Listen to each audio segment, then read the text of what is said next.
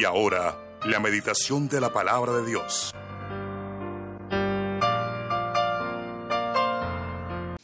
Bueno, hoy vamos a hablar de esta revelación cristiana con B pequeña, ¿no? V, como dice la Real Academia de la Lengua, la revelación cristiana.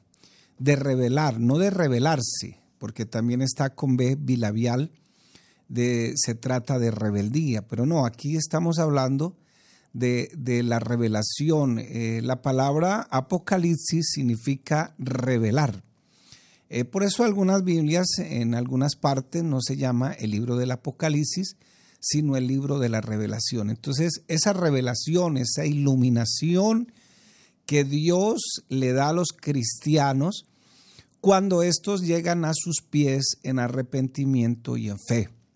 Y voy a leer aquí Primera de Corintios capítulo 2 versículos del 9 al 16. Y quiero recomendarles que el apóstol Pablo está citando una escritura que está en el Antiguo Testamento en Isaías 52 y parte de Isaías 53. Entonces dice la escritura de la siguiente manera, antes bien, como está escrito, cosas que ojo no vio, ni oído yo, ni han subido en corazón de hombre, son las que Dios ha preparado para los que le aman. Entonces yo le pregunto en esta mañana, ¿usted que tanto ama al Señor? Antes bien, como está escrito, cosas que ojo no vio, ni oído yo, ni han subido en corazón de hombre, son las que Dios ha preparado para los que le aman. Así que mi amigo, si tú me estás escuchando en esta mañana, no es que Dios te desprecie, no es que Dios te odie, pero hay cosas que Dios le revela a los que lo, lo aman. Y en esta mañana deberías preguntarte, ¿cómo amas al Señor? ¿Con un amor de amigo? ¿Con un amor de padre? ¿O con ese amor de que Él es el Dios que hizo los cielos y la tierra y de que ese Dios es tu Dios? Versículo 11 dice, pero Dios nos la reveló a nosotros por el Espíritu. De hecho, tampoco esto es una revelación común y corriente, porque el Espíritu, nótese que cuando tú lees tu Biblia, la palabra Espíritu aparece con E mayúscula, refiriéndose a Dios mismo, porque es que Dios es Espíritu. Aquí no es la tercera persona de la Trinidad, sino que por el contrario, es Dios mismo.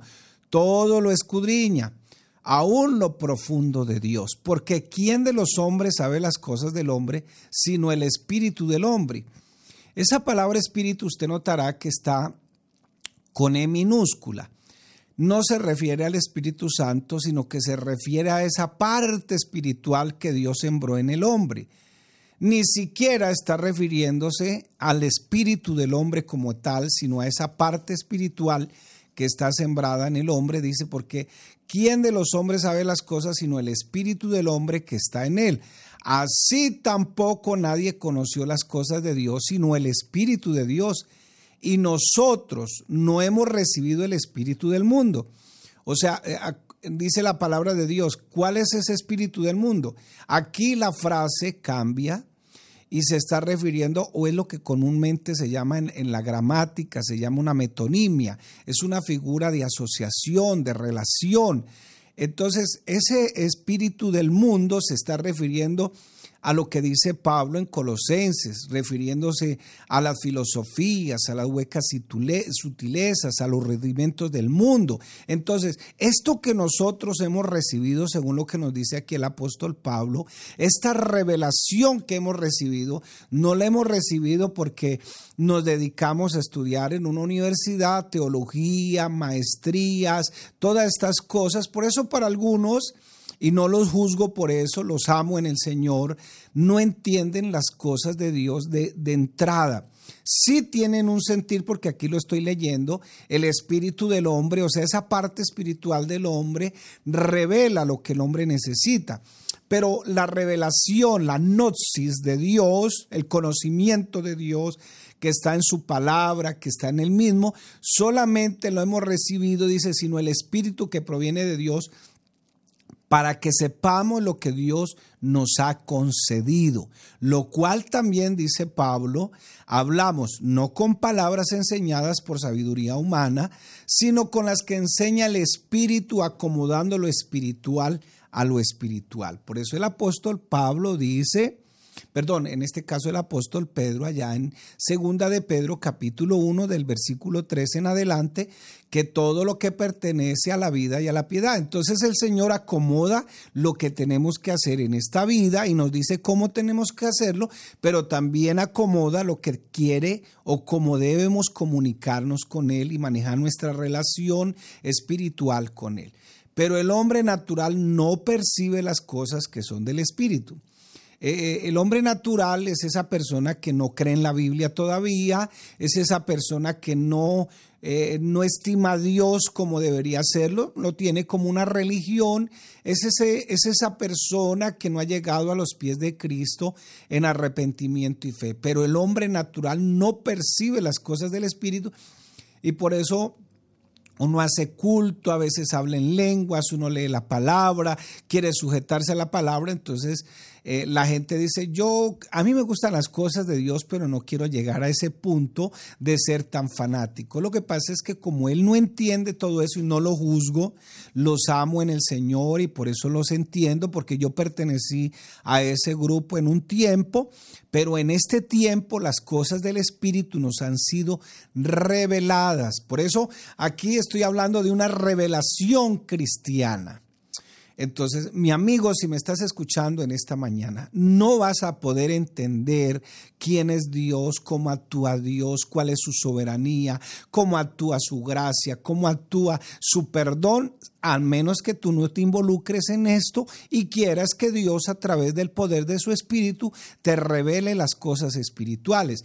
Pero el hombre natural no percibe las cosas que son del espíritu de Dios porque para él son locura y no las puede entender porque estas cosas espirituales, la Biblia, el poder del Espíritu Santo, el arrepentimiento, la fe, el vestirnos, el comer, el hablar, todo eso solo se pueden discernir de manera espiritual. Entonces, por eso a las niñas a veces les preguntan, pero ¿por qué allá les prohíben? No, no se les prohíbe nada.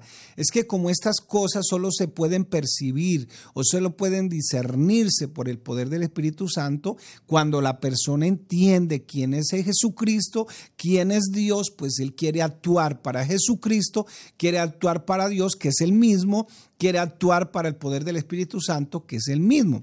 Entonces, mi amigo, en esta mañana, en todo este catatumbo, porque estamos aquí en el epicentro del catatumbo, si tú estás aquí en este catatumbo, yo te invito a que tomes una decisión. De pronto para la gente locura y por eso te criticarán, se burlarán de ti, incluso a las niñas parecen unas carilabadas, eh, no sé qué, pero mire el pastor, y lo más tremendo es que tú cometes un solo error y ya listo, te echaron a la paila gocha, como decía un hermano, te echaron al infierno. Pero no se han dado cuenta que eran 100 errores, que ahora comete 90 menos, pero eso no lo valoran muchos. Y por eso es que esta palabra, si lo hablamos de manera secular, esta palabra del Evangelio, eh, eh, creo que es la que más resocializa al ser humano. Entonces, el hermano Zacarías tiene una canción muy bonita eh, de, una niña que pregunta en la casa, bueno, profesora, eh, la profesora pone en la clase de religión, habla del cielo, primero habla del infierno, y entonces la niña dice, profesora, el infierno es mi casa. el, infierno es mi casa, es que mi papá se embriaga, mi papá eso. Cuando se fue a vacaciones y regresó, entonces la profesora habla del cielo y la, niña dice, profesora, el cielo es mi casa. ¿Cómo? ¿No habías dicho que era el infierno? Sí, pero es que unos evangélicos, y, y, así lo llamen loco a mi papá, quiero ese loco, decía ella, lo quiero, quiero ese loco. Y entonces, qué bueno que tú puedas entender que todas estas cosas de la palabra, de la Biblia, de la iglesia, del culto, solo se pueden revelar espiritualmente. Por eso yo te entiendo en esta mañana si tú nos criticas, yo entiendo si tú no estás de acuerdo con lo que nosotros hacemos. ¿Por qué? Porque igual solo se pueden discernir por el poder del Espíritu Santo, solo pueden ser reveladas por el poder del Espíritu Santo. Pero si tú no crees que la Biblia es la palabra de Dios, pues lamentablemente tengo que decirte con todo el dolor y me duele, no eres cristiano todavía. Eh, tienes una religión y bueno, de alguna manera estás buscando a Dios, pero no es suficiente tienes una religión y tu religión te da algunos pasos de qué debes hacer para buscar a Dios. Dice el versículo 15, en cambio el espiritual juzga todas las cosas, pero él no es juzgado de nadie. Mire, porque ¿quién conoció la mente del Señor? ¿Quién instruirá al Señor? Mas nosotros tenemos la mente de Cristo. Entonces, primero, dentro de esta revelación cristiana, no hay ninguna intervención de los hombres, en absoluto. Eso es lo primero que vamos a mirar. El ojo, la mente carnal, lo del hombre, el oído, el oído y la sabiduría humana del hombre jamás lo han oído, jamás de los jamases. No han entrado estas cosas espirituales jamás en el corazón del hombre solamente entran las que vienen del Espíritu Santo. ¿Y cuáles son las cosas que Dios ha preparado para los que le aman? Mire lo que dice el versículo 9. Antes bien, como está escrito, cosas que ojo no vio, ni oído yo, ni han subido en el corazón del hombre, son las que Dios ha preparado para los que le aman. Entonces yo te pregunto nuevamente en esta mañana, ¿cuánto amas al Señor? No te quejes tanto si no logras entender muchas cosas. ¿Por qué? Porque si no amas al Señor, ¿cómo puedes amar tu palabra? Si no amas al Señor, ¿cómo puedes amar la iglesia? ¿Cómo puedes amar lo demás si no amas al Señor? Entonces, el mundo no conoció a Dios mediante su propia sabiduría. Por eso el apóstol Pablo dice que los judíos piden señales y los griegos piden sabiduría, pero los griegos estaban refiriendo a la sabiduría humana. Ellos la dividían en tres clases. La Biblia habla de una sabiduría divina, es ese, es ese, pensamiento que viene de parte de Dios, ese temor, es ver las cosas como Dios las ve. Entonces, Isaías 64, 4 dice, ni nunca oyeron, ni oídos percibieron, ni ojos han visto a Dios fuera de ti que hiciese, que hiciese por él, por el que en él espera. Vuelvo y lo repito porque lo leí como mal. Ni nunca oyeron, ni oídos percibieron, ni ojos han visto a Dios fuera de ti, que hiciese por él el que en él espera. Entonces, de pronto tú le, le, das eh, rienda suelta a tu destino, ¿no? Es que la suerte, y por eso muchos acuden a la brujería porque creen que tienen mala suerte, eh, necesitan un baño con sacasaca, la altamisa, los siete, las siete potencias, entonces van aquí, van allá, pero resulta que las cosas de esta vida no las da el diablo, las da el Señor, que el diablo esté ahí para entorpecer la obra de Dios es otra cosa. Pero el cristiano que le ha sido revelado su palabra, que ha llegado a los pies de Cristo, no le tiene miedo al diablo, porque el Señor lo venció en la cruz del Calvario y eso es lo que muchos no saben. Hay muchas cosas que en este mundo como personas naturales, no espirituales, hacemos y que aunque tenemos buenas intenciones, estamos eh, ofendiendo a Dios. Y las leyes son leyes. Así nosotros seamos ignorantes de las leyes, tenemos que cumplir esas leyes. Primera de Corintios 1:21 dice, pues ya que en la sabiduría de Dios el mundo no conoció a Dios, mediante la sabiduría agradó, agradó a Dios salvar a los creyentes, solo los que creen. Si tú eres incrédulo, yo no tengo la culpa. Pero ¿por qué no creer? Aunque yo sé que tú tienes algo de fe, porque esa fe te sirve para practicar una religión. Yo sé que tú tienes algo de fe porque esa fe te sirve para ir a algún culto y de alguna manera creer en Dios, pero la fe verdadera parte de la Biblia, va hacia la Biblia y el objetivo principal es lo que dice Hebreos capítulo 12, que puesto los ojos en Jesús, el autor y consumador de la fe. Lo que pasa es que la fe que tú tienes, que es muy natural, una creencia muy natural, no nos sirve o no te sirve para cambiar algunas cosas. Y por eso los cristianos debemos tener en cuenta eso. A veces tenemos mucha fe para hacer algunas cosas, pero hay, la fe a veces no nos alcanza para cambiar ciertas ciertas actitudes de nuestra vida. Así que mi hermano, en esta mañana a esa fe hay que añadirle algo, dice la palabra, hay que añadirle virtud, hay que añadirle conocimiento, hay que añadirle dominio propio, hay que añadirle amor fraternal. Entonces, a eso es lo que me estaba refiriendo y de pronto tú no tienes eso y por eso mismo Dios a veces permite que nosotros eh, pasemos por algunas cosas porque necesitamos crecer en esas cosas. Segundo punto, esta revelación cristiana es una revelación divina. es una revelación que viene de Dios.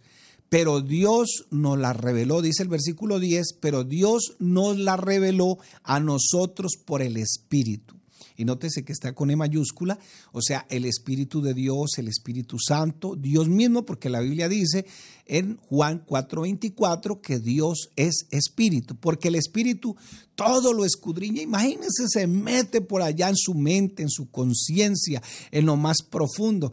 Incluso el Señor hablando de su palabra, allá en Hebreos 4:12, que dice que se mete por allá en los tuétanos, en lo más interior, y hasta discierne las intenciones y el pensamiento del corazón.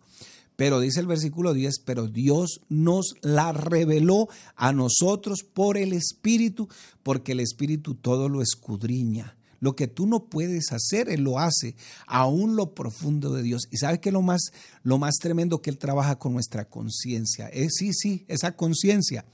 Dios la ha puesto ahí para que tú sepas que estás haciendo mal, que yo sepa que estoy haciendo mal y que estoy haciendo bien. Sí, sí, solo Dios podía revelar los misterios de su sufrimiento en el Calvario, porque para los judíos eso era una locura. No, Dios mío, pero maldito a todo aquel que muera en un madero. Los, griegos pedían sabiduría. ¿Cómo es posible que por medio de la muerte de una persona en una cruz yo pueda tener vida eterna? Pero solo Dios te puede revelar eso. Vea, la muerte de Cristo en la historia la ven de tres maneras. La primera la ven porque Cristo murió como un reo político. ¿Por qué? porque reemplazó a Barrabás y Barrabás era un político. Entonces, un político que estaba en desobediencia, entonces estaba preso. Pero como había una costumbre de cambiar ese político cuando en, la época de, estaban en la época de la Pascua, entonces eh, cambiaron a un reo político. Entonces el Señor para la historia murió como un reo político. Segundo, para los judíos Cristo murió como un blasfemo. ¿Por qué? Porque por eso el, sacerdote eh, Caifás, que era el sacerdote mayor, se rasgó las vestiduras cuando le estaba haciendo la entrevista. ¿Y por qué se rasgó las vestiduras? Ellos se rasgaban las vestiduras porque habían personas que, creían hacer pasar por el Mesías, por Dios, y resulta de que el Señor le dice que Él es el Mesías, o sea, Dios hecho carne. Entonces se rasgó las vestiduras y lo trató como un blasfemo y fue condenado como un blasfemo. Pero es que Él era, estaba en ese momento y Él era Dios o es Dios sobre todas las cosas. Es más, si tú te acuerdas allá en Marcos capítulo 2, le llevaron un paralítico, ¿se acuerda? Cargado por cuatro. Y el Señor preguntó, ¿qué es más fácil? Decirle a este paralítico que se levante o perdonarle sus pecados, porque él se le dice, hijo, tus pecados te son perdonados.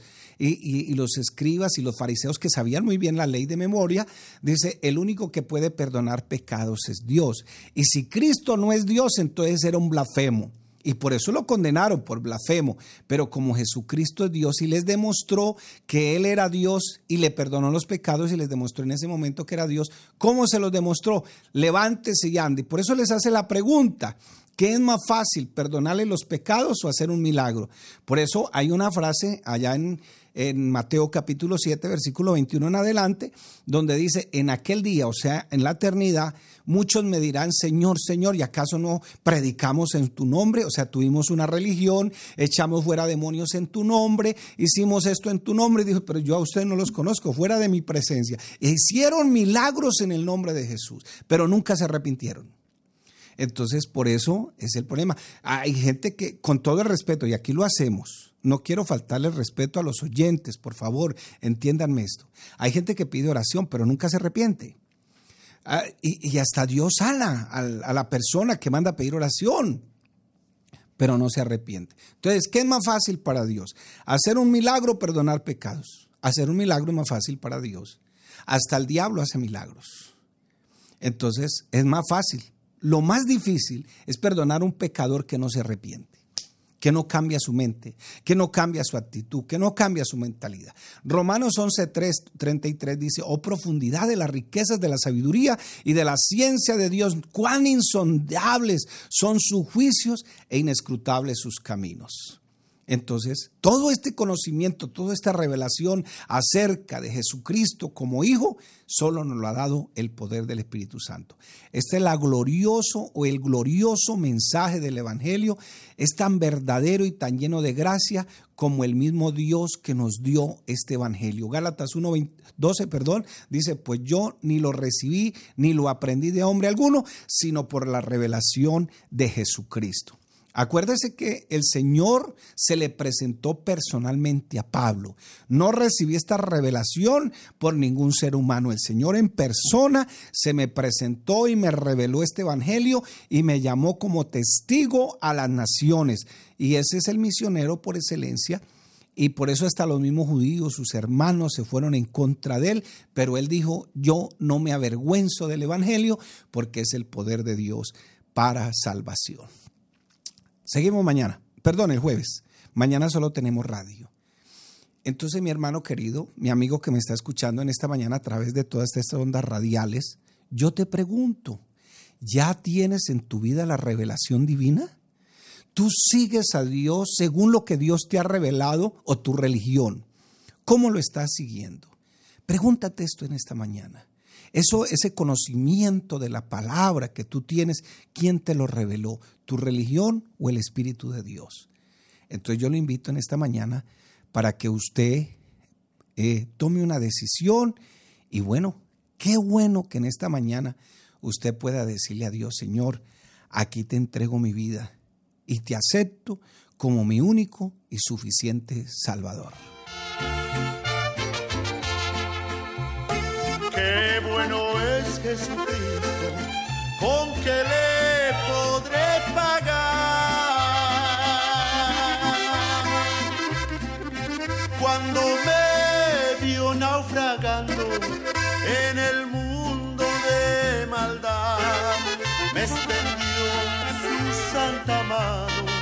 Él me quiso rescatar.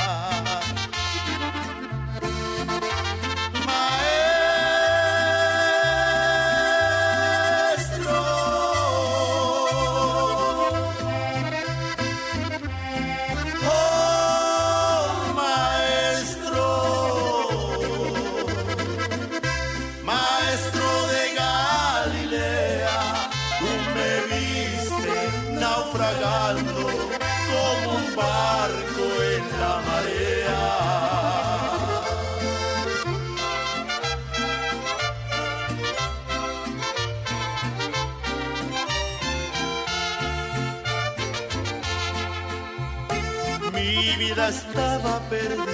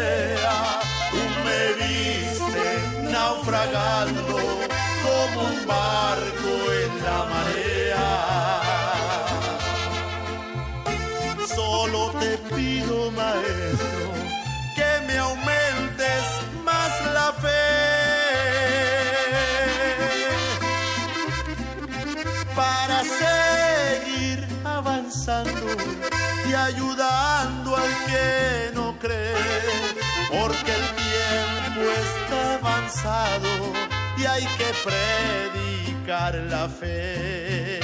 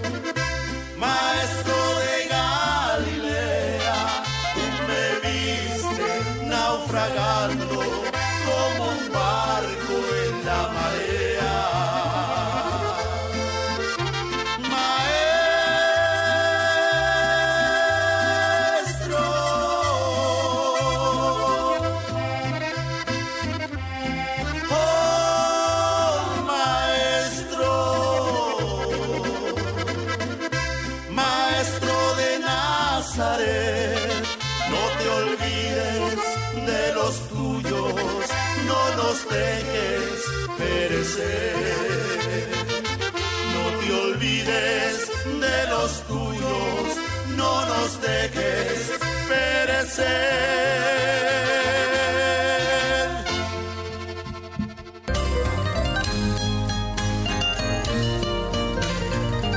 Jesucristo, Él es el único Dios todopoderoso. Él es quien perdona todas tus iniquidades. Él sana todas tus dolencias. Él rescata del hoyo tu vida y te corona de favores y misericordia.